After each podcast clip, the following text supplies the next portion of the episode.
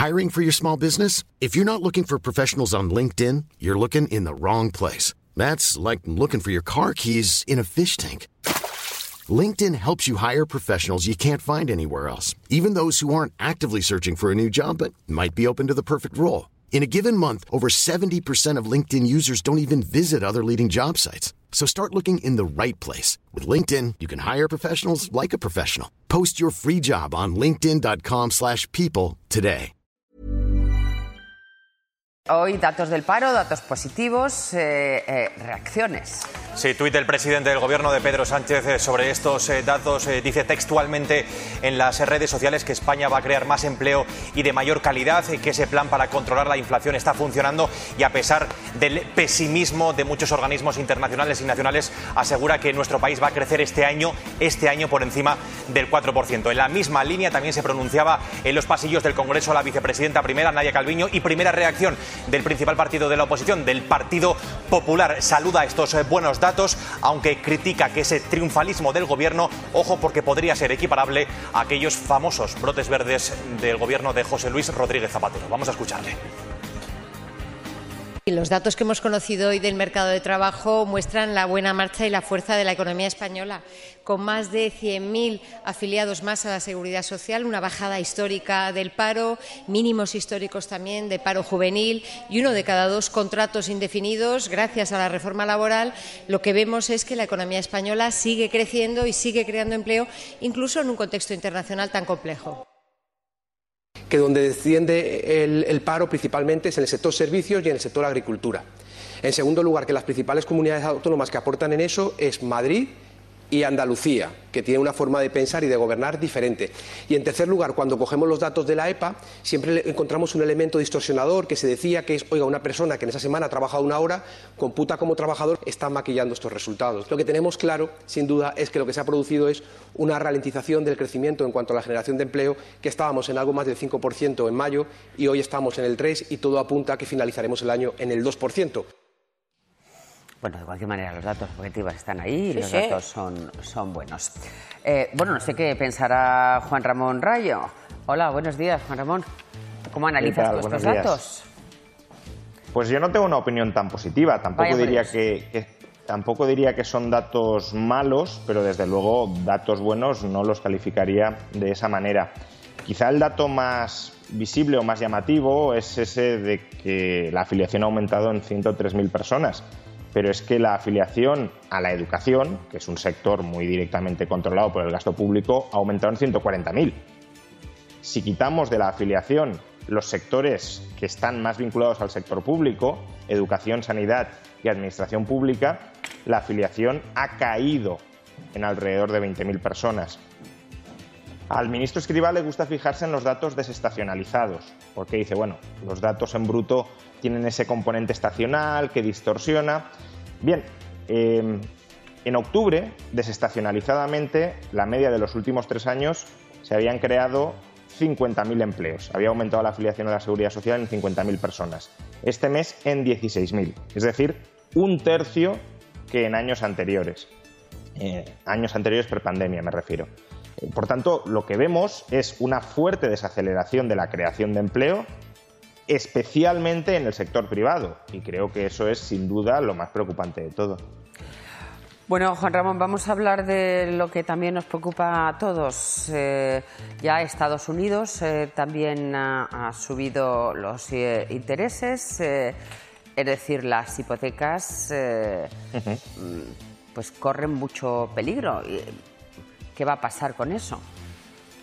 Bueno, estamos en un contexto de subidas de tipos de interés para tratar de contrarrestar una alta tasa de inflación, tanto en Europa como en Estados Unidos, que en parte viene provocada por circunstancias externas, es verdad, pero en parte viene provocada por todas las políticas de estímulo excesivas que se aplicaron durante los años 2020 y 2021. Ahora estamos en la resaca de aquel sobreendeudamiento que acometimos, a lo mejor de manera necesaria, pero en todo caso del sobreendeudamiento que acometimos durante la pandemia.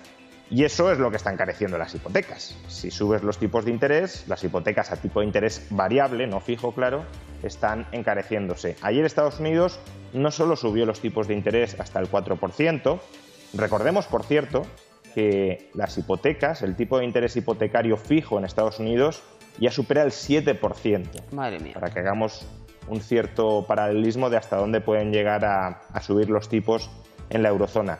Ayer Estados Unidos no solo subió los tipos generales, digámoslo así, hasta el 4%, sino que alertó de que van a seguir subiendo y alertó de que empezar a hablar de una ralentización de las subidas de tipos de interés o de poner coto a las subidas de tipos de interés es hablar muy tempranamente de algo que ya veremos cuándo va a suceder.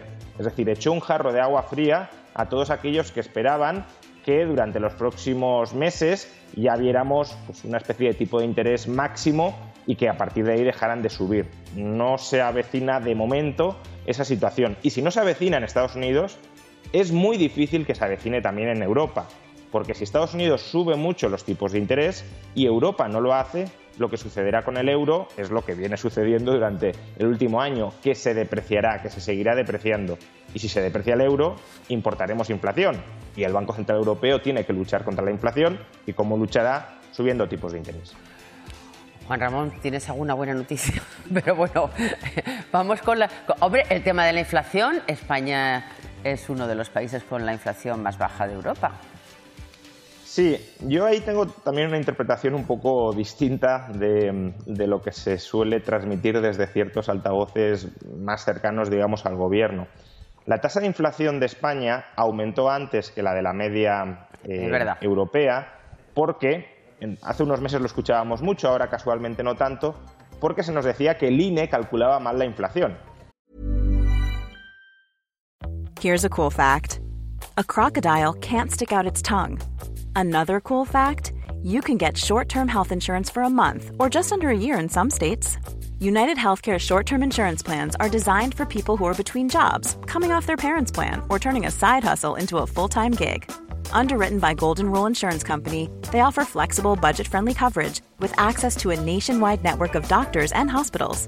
Get more cool facts about United Healthcare short term plans at uh1.com. Hey, it's Ryan Reynolds, and I'm here with Keith, co star of my upcoming film, If, only in theaters, May 17th. Do you want to tell people the big news? All right, I'll do it. Sign up now and you'll get unlimited for $15 a month in six months of Paramount Plus Essential Plan on us. Mintmobile.com slash switch. Upfront payment of $45 equivalent to $15 per month. Unlimited over 40 gigabytes per month. Face lower speeds. Videos at 480p. Active Mint customers by 531.24 get six months of Paramount Plus Essential Plan. Auto renews after six months. Offer ends May 31st, 2024. Separate Paramount Plus registration required. Terms and conditions apply if rated PG. There's never been a faster or easier way to start your weight loss journey than with PlushCare PlushCare accepts most insurance plans and gives you online access to board-certified physicians who can prescribe FDA-approved weight loss medications like Wigovi and Zepbound for those who qualify. Take charge of your health and speak with a board-certified physician about a weight loss plan that's right for you. Get started today at plushcare.com slash weight loss. That's plushcare.com slash weight loss. plushcare.com slash weight loss. Y es verdad, yo lo escribí en su momento, eh, que la inflación pues, se calculaba de una manera discutible. El INE cogía los datos de la factura eléctrica de la tarifa regulada, que son datos que cada día están variando, y no contabilizaba los datos del mercado libre, que son datos de contratos eléctricos estables durante un año. En Europa la mayoría de, de contratos, y es a partir de esos, a partir de los que se mide la inflación, son contratos anuales. Y es ahora cuando en Europa se está empezando a revisar el alza de la inflación que nosotros anticipadamente incluimos eh, pues a finales de 2021, principios de 2022.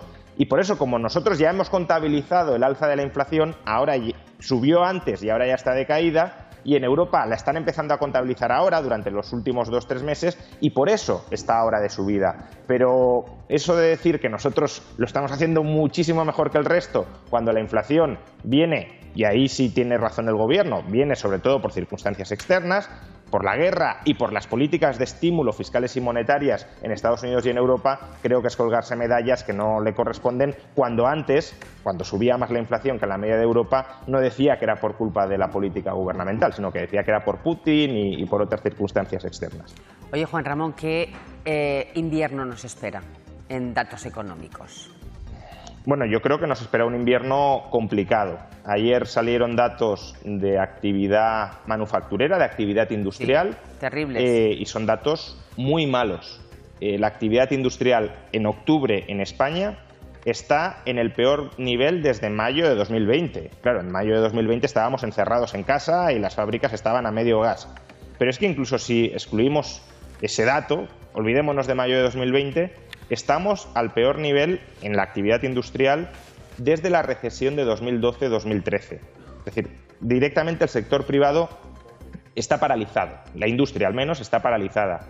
Y la creación de empleo también está paralizada en el sector industrial. Eh, lo que está tirando ahora, y lo vimos también con los datos de la EPA del tercer trimestre, lo único que está manteniendo algo la creación de empleo a flote es la contratación pública, es el empleo público.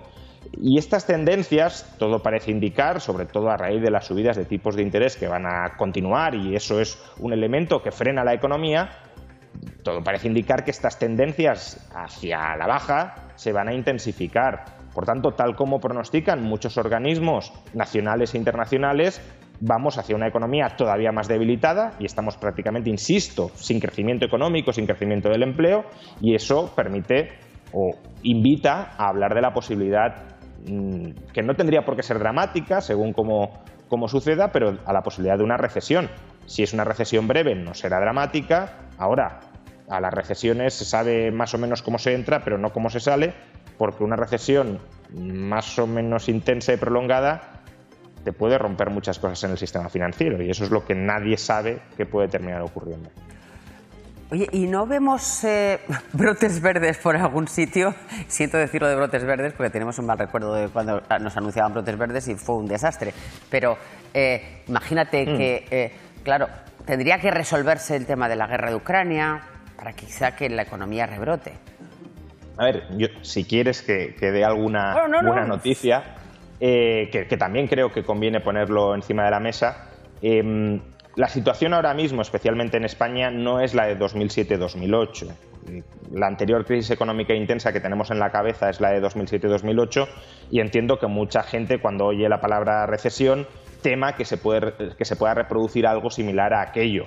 No es ese el escenario base hacia el que nos dirigimos. Ahora mismo, y gracias a unos últimos 10 años de saneamiento muy intenso de la economía española, ahora mismo la economía española tanto su estructura de producción como su endeudamiento no tiene nada que ver con la situación que teníamos en 2007-2008. El sector privado, por desgracia no el público, el sector privado está mucho menos endeudado que en 2007-2008, la economía española es mucho más competitiva que en 2007-2008 y esos son factores, ahora se dice de resiliencia, bueno, factores que nos permitirán resistir mejor que en la crisis de 2007-2008. Solo hay un gran punto negro en, las perspectivas, bueno, al margen de la desaceleración, obviamente, o de la recesión, solo hay una gran amenaza en el horizonte de la economía española que se llama deuda pública, que se llama excesivo endeudamiento público que nos puede llevar, si el Banco Central Europeo no nos rescata como nos viene rescatando desde hace años, nos podría llevar a una crisis de deuda y eso sí sería desastroso. Pero si eso no, no, no sucede, la situación de la economía española, aunque entre en recesión, es mucho mejor que la de 2007-2008. Esto se lo va a apuntar Pedro Sánchez, ¿eh? va a decir que es gracias a él. Bueno, eso yo no se lo atribuiría a ningún gobierno, se lo atribuiría desde luego al enorme esfuerzo que hicieron familias y empresas entre el año 2013 y el año 2018-2019, bajo gobierno de Rajoy, bajo gobierno de Sánchez, pero no gracias a Rajoy o gracias a Sánchez, sino a que el sector privado habló poco de austeridad, no escuchamos a muchos en el sector privado diciendo que estaban siendo austeros, pero practicaban la austeridad. En cambio, el sector público habló muchísimo. Even when we're on a budget, we still deserve nice things. Quince is a place to scoop up stunning high-end goods for 50 to 80% less than similar brands. They have buttery soft cashmere sweaters starting at $50, luxurious Italian leather bags, and so much more. Plus, Quince only works with factories that use safe, ethical, and responsible manufacturing. Get the high-end goods you'll love without the high price tag with Quince. Go to quince.com/style for free shipping and 365-day returns. de austeridad y la practicó bastante poco. Bueno, eso ocurre siempre. Gracias, eh, Juan Ramón. Muchísimas gracias. Oye, eh, ¿te has dejado más barba o te la veo más oscura o, qué? No, al contrario, mm, me he afeitado hace poco. Si me hubieras ah. visto hace un par de semanas sí que habrías dicho que tenías la barba bastante larga. Claro, tienes que salir de casa. No, hombre, eso sí, eso sí. un beso muy fuerte. Venga, hasta luego.